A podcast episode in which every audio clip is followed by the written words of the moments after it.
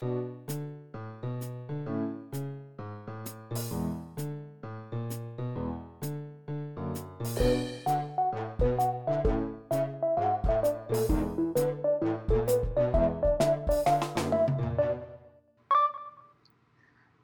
家小时候应该都会对自己的父母问过这个问题：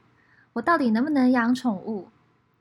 我觉得呢，其实有些父母如果是自己有养过的，或者是本身也非常喜欢小动物，然后生活作息可以配合宠物的人，应该就会说 yes。不过大部分的父母可能就像我爸妈一样，觉得养人就很辛苦了，还养宠物。所以我从小到大呢，只有养过鱼。就从来都没有养过，就是 furry friends 毛茸茸的这种小猫啊、小狗啊这种小宠物。所以今天我想和大家很轻松的呢，就分享四个我从猫咪身上学到的事情，然后穿插一些我家猫咪的故事。其实一直到我遇到我现在的老公之前，我都没有。养过，或者说跟猫咪一起近距离的生活过，而且猫咪对我来说其实有一点神秘，然后又有点可怕，因为我当时就觉得跟狗狗的眼睛比起来，就是猫咪的眼睛有时候会变成那种超级细的一条线，然后这时候其实看起来就有点奸诈，因为我其实不懂它那个线代表什么意思，然后就感觉它很凶。但是现在我就完全改观了，像我现在边录这个 podcast，然后。我们家现在有两只猫嘛，其中一只猫呢是女的猫，叫做 Nala。然后 Nala 呢，它就会坐在我旁边，然后就自己在那边就是看着我，然后就睡觉啊，要不然就是它就舔自己的身体啊，就真的非常可爱。所以我整个就是从会怕猫的一个人，然后就变成了 a hundred percent 的喵星人。然后我这些对猫的喜欢，其实很大的一个前提下，我要先说。嗯，很大前提下是因为我老公他已经本来就跟猫咪长大，从小一起长大，所以他很会养猫，很会清理猫咪。就是基本上我们家的猫砂都不是我在清的，都是我老公在清的。所以其实呢，当时要养之前，我就跟他说过，我养猫我只负责玩，我不要负责就是清猫砂等等。然后因为从小到大都是跟猫一起长大，所以他自己也有养猫，然后就很。习惯也觉得是他的责任，需要就是清猫砂，所以这点呢，我就觉得非常的好，所以我的责任就是负责玩猫就可以。那在这个大前提之下呢，其实我觉得养宠物的一些 burden 就是负担，大概就减轻了一半，这样能让我很有机会就是享受猫的陪伴啊，然后猫的可爱这样。那第一个呢，我觉得养了猫咪之后让我学会的事情呢，其实是学会了观察。就是因为我们家现在有养两只猫，然后一只是女生，一只是男生。然后两只猫呢，其实我们养的当天就发现了，它们的个性非常的不一样。当时我们把它领养回家的时候，是两只猫刚开始都会躲起来嘛，就是因为猫都会很怕生人，然后尤其是到一个陌生的环境，它们其实都不会特别想要出来跟你玩。但是过了一天之后，就可以很明显的看到，就是女生的那只猫。就开始就是会想接近你，然后它就好奇心比较重，它就因为我们把它们两只猫是先分开来隔离的，就是一只猫在一个房间，另外一只猫在另外一个房间，然后我们就发现就是就是女生猫在的那个房间，它就其实会起来走动，然后会起来就是探看一下，就是这个房间里面有什么啊，椅子多高啊，窗户在哪里啊等等的。灰色的那只猫呢，就是那只男的猫，叫做库玛，我们现在都叫它。Grey Cat 就是灰猫，就是这只灰色的猫，它其实就更害羞，就是它至今都还不会让我抱。然后我已经养了这只猫，养了一年多了，对。而且刚开始的时候，就是灰色的猫，只要你一靠近它，它马上就窜逃，很不与人亲近。所以当时我们是一下子发现这两只猫就是个性非常的不一样。然后这也让我发现，就是说，哦，原来猫与猫之间的表现可以真的这么不一样。因为我原本就以为，可能猫大家都长得差不多，然后个性也都差不多，不会说有什么太大的差异这样。但其实，只要你用心观察，你稍微注意到它的表现以及它的反应等等，虽然它不会说话，但是你能够明显的看到，就是它们两个的个性是不一样的。然后其实还有一些其他的小故事，譬如说，因为我平常上班都是在外上班，然后我老公是在家上班，所以他对猫的相处其实比我还多。然后有一次我就说，为什么？我就看到我老公喂 Nala，就是女生的猫，它是喂就是干粮，然后喂男生的猫是喂那种就是湿的粮。然后我看到这点我就很生气，我觉得我老公性别歧视，喂女生的猫只喂干粮，然后喂男生的猫就是你知道。很丰盛的一顿饭，然后我老公说不是，其实他喂了两只猫都一样的东西，但是就是灰色的猫，因为它比较贪吃，然后它什么都吃，然后它最喜欢的就是可能外附里面还比较挑，就是会特别喜欢吃牛肉的，会多于喜欢鸡肉的。然后他喂女生的猫呢，就发现女生的猫非常挑食，不吃这些 wet food，它只吃干粮，因为这个女生的猫很喜欢就是那种烤烤烤那种感觉，就喜欢脆脆的东西。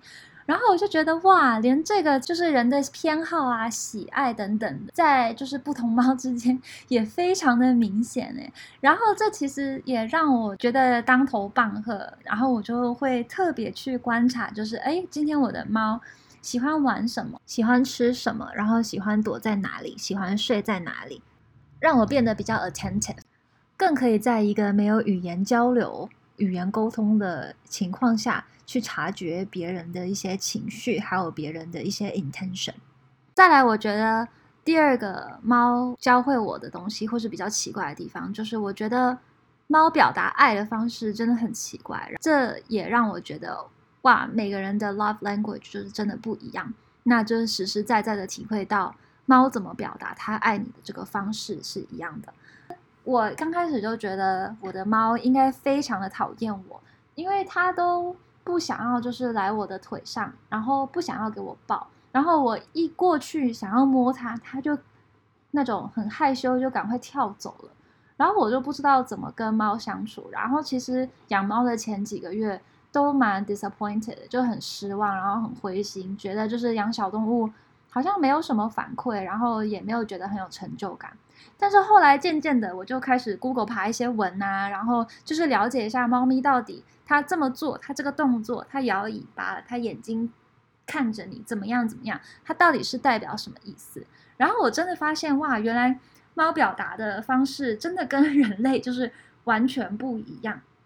这边举几个例子，好像猫其实不喜欢你睁大眼睛一直盯着它看，因为在野外的话，一直盯着人家看，它会觉得自己是一个猎物。所以其实你要跟猫变得友好的时候，你要对着它看，然后你要稍微眯一下眼睛，眯一下，眯一下，这样它就会觉得你很友善，因为你敢在敢在它面前眯眼睛，这是友善的第一步。然后再来呢，就是你想要摸它的时候呢，你一定首先靠近它的鼻子这边，让它闻一闻，或是让它自己过来。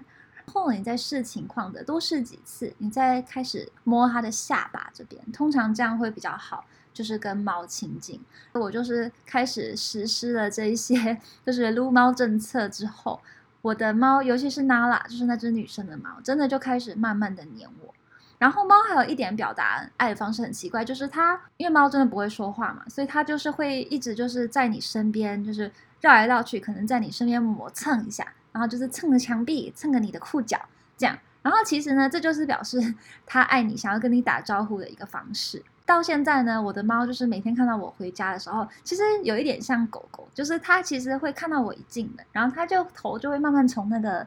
角落就是探出来，然后看到我进来，然后它就会过来，然后它就会开始就是可能就喵一下，然后它就会就是把肚子稍微露出来，然后想要我过去就是。摸一下它，然后我后来发现，就是它这样的意思，其实就是在欢迎我回来的意思，就是很 welcome，很欢迎我的感觉。因为猫真的不会说话，所以你需要去理解它，你就会发现它跟你表达的方式就非常的不一样。如果你不理解它，或者你没有想要理解它，没有给自己耐心理解它的话，其实你们就会产生就是交流的一个断层，你们就会互相不爱，沟通就会产生障碍。那其实 这就跟人跟人之间的沟通也是一样的，人跟人之间表达爱的方式呢，就是这些 love language 爱的语言也很长，差的天差地远。如果你是一个一定要听到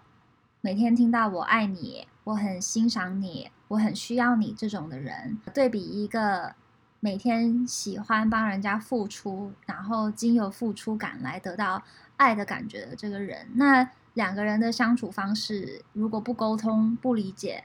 然后不互相信任的话，很容易不对频，然后互相觉得没有感到爱。这点也是我真的觉得哇！自从我养了猫咪之后，因为人跟动物的区别实在是太也是很大，所以就让我更加彻底的理解了这件事情。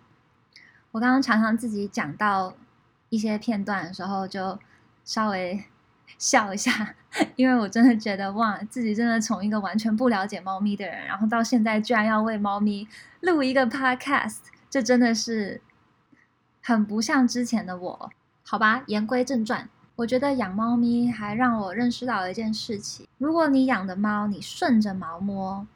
也就是说，你给它它喜欢的东西。这跟人是相处一样的，如果你他喜欢什么东西，你就尽量给他他想要的东西。那其实你们的相处过程会非常的愉悦，然后你们双方呢就会有一种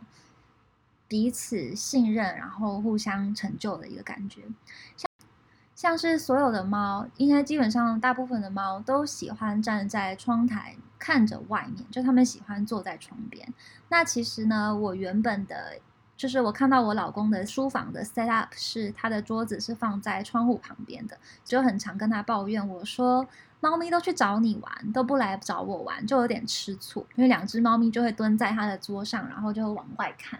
然后因为我们还在知道他们喜欢在那边，我们就在他那个桌子上面就放了一个猫的床，然后猫就会窝在那里面，然后甚至还在那里面睡觉，然后就无敌的可爱。但是我都欣赏不到，因为我的书房在另外一个房间，所以我就。下重本，就是我原本非常不想要我的桌子在窗边，因为我怕晒嘛，或者阳光很大。但是我还是把它移到了我的窗边，然后我就发现，哎，猫咪真的开始会来坐在我的工作桌旁上面，然后跟我一起办公，而且它们就真的是喜欢就是桌角的那个位置，然后可以对着外面看到我这边的这个窗台的这个风景。然后我就心想，哎。